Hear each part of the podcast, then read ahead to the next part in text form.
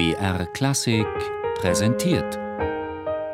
Zoom, Musikgeschichte und was sonst geschah.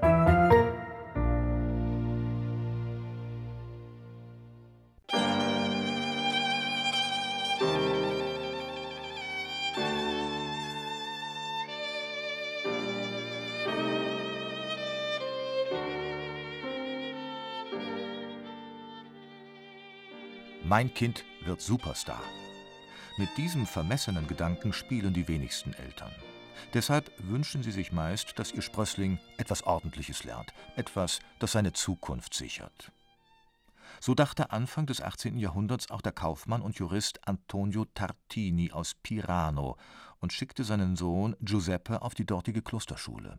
Er sollte einmal Priester werden. Damals ein Traumberuf in Italien. Giuseppe Tartini weigerte sich. Die Aussicht auf das Zölibat widersprach seiner gesamten Natur. Ihm, der leidenschaftlich Geige spielte, schwebte ein Leben als Musiker vor. Schließlich konnte er den Vater dazu überreden, ihn wenigstens Jura studieren zu lassen. Den besten Ruf unter Juristen hatte damals die Universität in Padua. Eine ruhige, breit hingelagerte Stadt mit schilfüberwucherten Kanälen, stillen Obstgärten und verlassenen Villen. Die westliche Vorstadt des lärmenden Venedigs strahlte Ruhe und Gelassenheit aus. Mittelpunkt eines spannenden Musiklebens war die berühmte Basilika Sant'Antonio mit Bildern von Tizian und Veronese. Giuseppe Tartini genoss Padua und die Freiheit seines Studentenlebens. Jede freie Minute nahm er seine Geige zur Hand. Bis zu acht Stunden am Tag arbeitete er an der Vervollkommnung seiner Bogen- und Grifftechnik. Ohne Lehrer, ganz Autodidakt. Vor allem Triller faszinierten Tartini, in allen Variationen.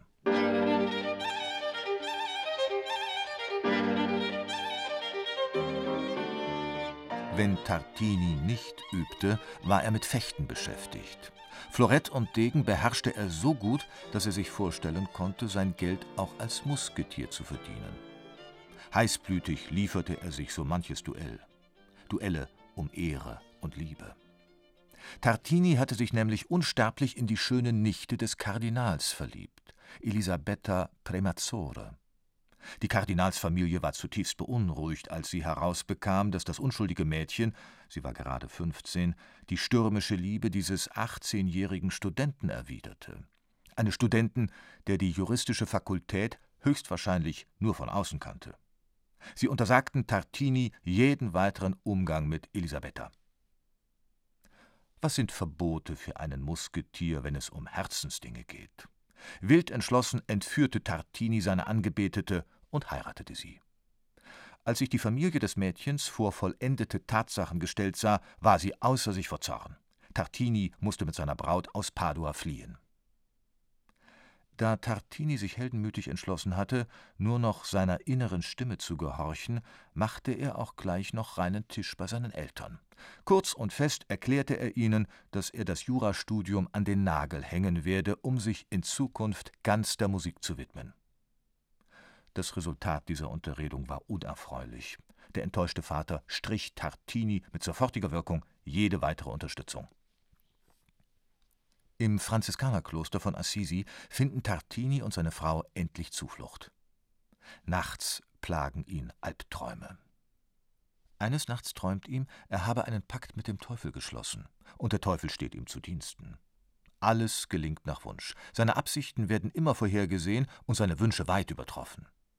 Tartini kommt der Gedanke, dem Teufel seine Violine zu geben. Er möchte sehen, ob ihm der Teufel auch schöne Melodien spielen kann.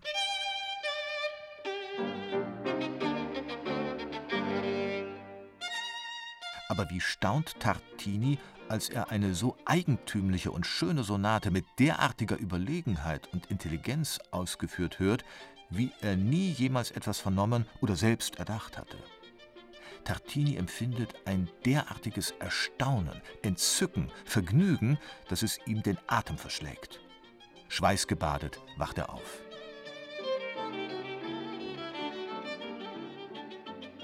Fieberhaft greift er zur Violine und versucht wiederzugeben, was er gehört hat. Vergeblich. Voller Verzweiflung will er sein Instrument zertrümmern, doch Elisabetta entreißt ihm die Geige. In fliegender Eile zerrt er Notenblätter hervor und kritzelt auf, woran er sich noch erinnern kann. Das Werk dieser Nacht zählt zu dem schönsten, was Tartini je komponiert hat. Teuflisch gut und höllisch schwer. Bis heute beenden große Geigenvirtuosen ihre Auftritte gerne mit seiner Teufelstrillersonate in G-Moll. Zwei Jahre bleibt Tartini in Assisi, übt, komponiert, gibt Konzerte und kehrt schließlich als gefeierter Virtuose zurück nach Padua. Dort eröffnet er eine Geigenschule.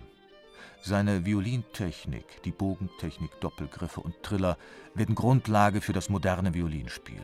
Aus ganz Europa pilgern Schüler nach Padua, um Tartini wie einen Guru zu verehren. Wo Tartini auftritt, überlassen ihm große Konzertmeister demütig ihre Pulte. Tartini ist ein Superstar. Und sein Vater leistet ihm leise Abbitte.